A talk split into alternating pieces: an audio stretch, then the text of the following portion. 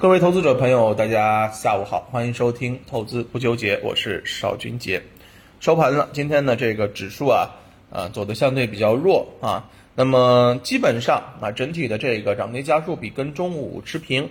创业板呢，在下午是出现了进一步的下探，当然，嗯，下探的这个位置有限啊，最终呢也是收在了呃百分之的负两点一啊，跌了两个点多一点。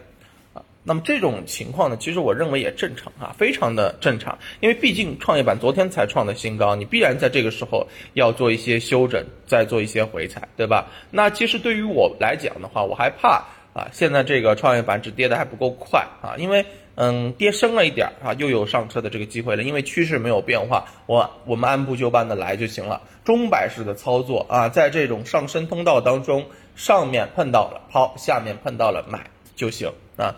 这个节奏大家把握住就行了。那么今天在投资不纠结当中呢，想跟大家聊一下这个基金啊，基金其实是我们现在公认的这个机构，对吧？那想起机构的话，不知道大家有没有记起去年被机构抱团支配的恐惧呢？那是不是啊？那你想一想。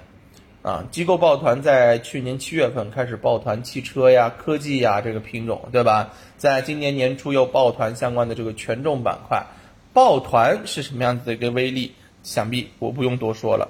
所以呢，其实嗯，近期机构的一些动向我们是非常关注的。那么正好呢，现在啊，这个基金二季度的这个财报也披露的差不多了，那么我们也看到了，在这个时间点上面。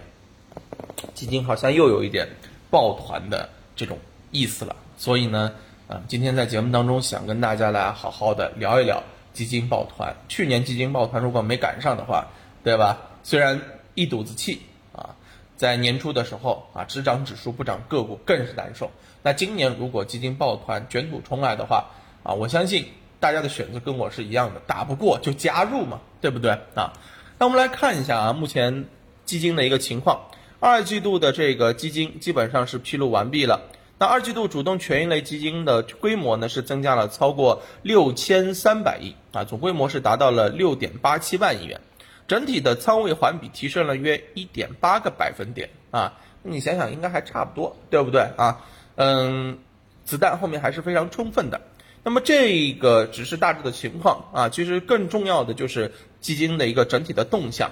那么从目前的整体情况上面来看的话呢，嗯，二季度和一季度相比，基金整体呢是减仓了主板啊，加仓了创业板和科创板，双创方向获得了基金的一致青睐。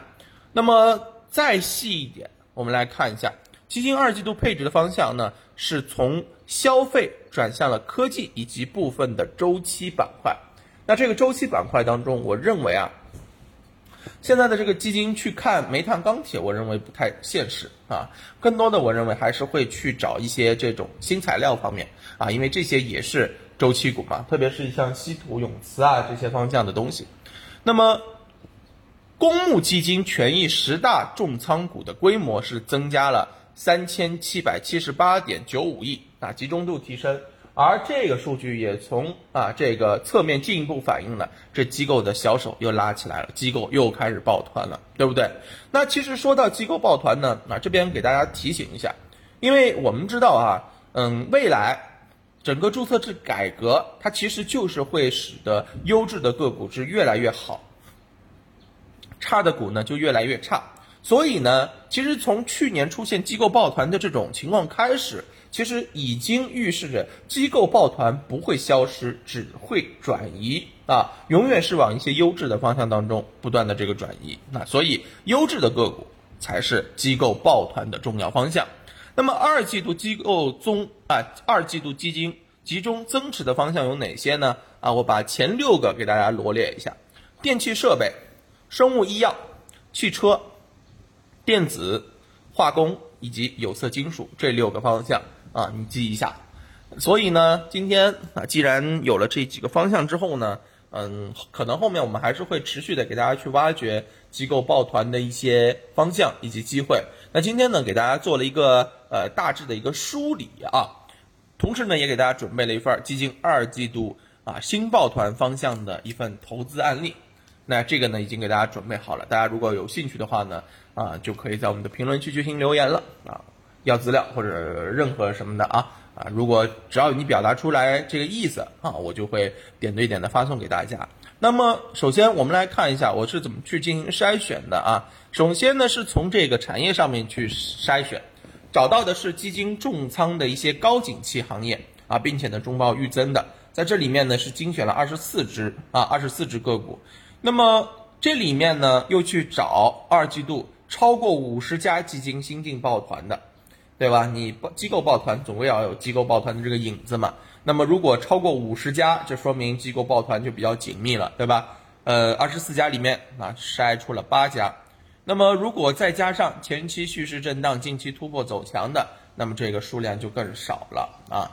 那其实我们本来是想着说。找一下机构抱团之后有没有上处低位还未启动的啊？后来看了一圈之后，符合条件的基本都开始在涨了啊。只不过从趋势上面来讲，有的相对低一点，有的相对高一点啊。说明什么？说明这个机构抱团已经在我们。不经意间啊，或者说是没有关注它的时候，就已经形成，并且呢形成了一个啊这种行业间的这个默契啊，谁也不点名，谁也不点破，对不对？先拉起来赚一笔再说啊。那我们当然不能够错过这样的机会了，对不对？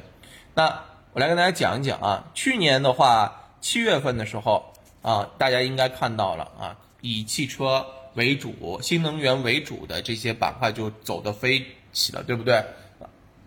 那么基本上就是从七月份开始走强的，比如说像嗯这个去年啊，我们看到的一些相关的这个个股啊，嗯，比如说比亚迪呀，对吧？比如说像其他的一些啊，这个宁德时代呀，等等等等，都走得很强很强。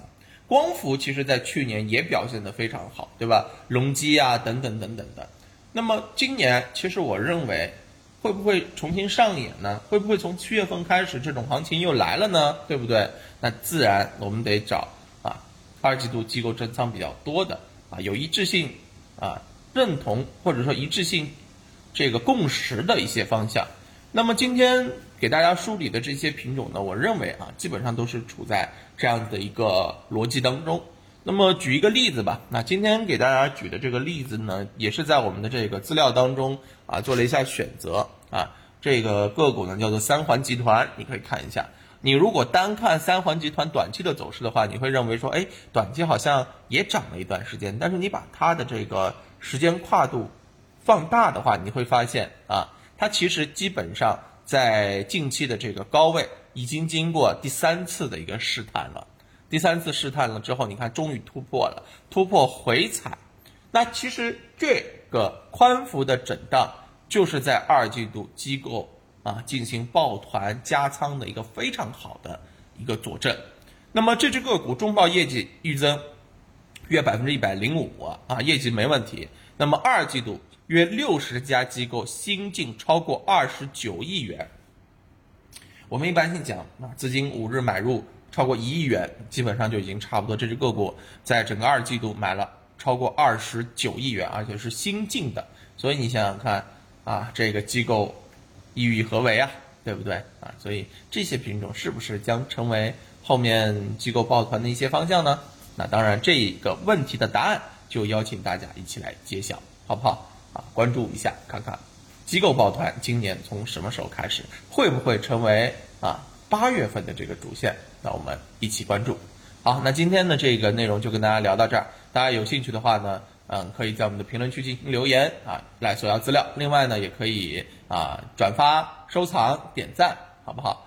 谢谢大家的支持，祝大家周末愉快。我们明啊这个下一周再见，拜拜。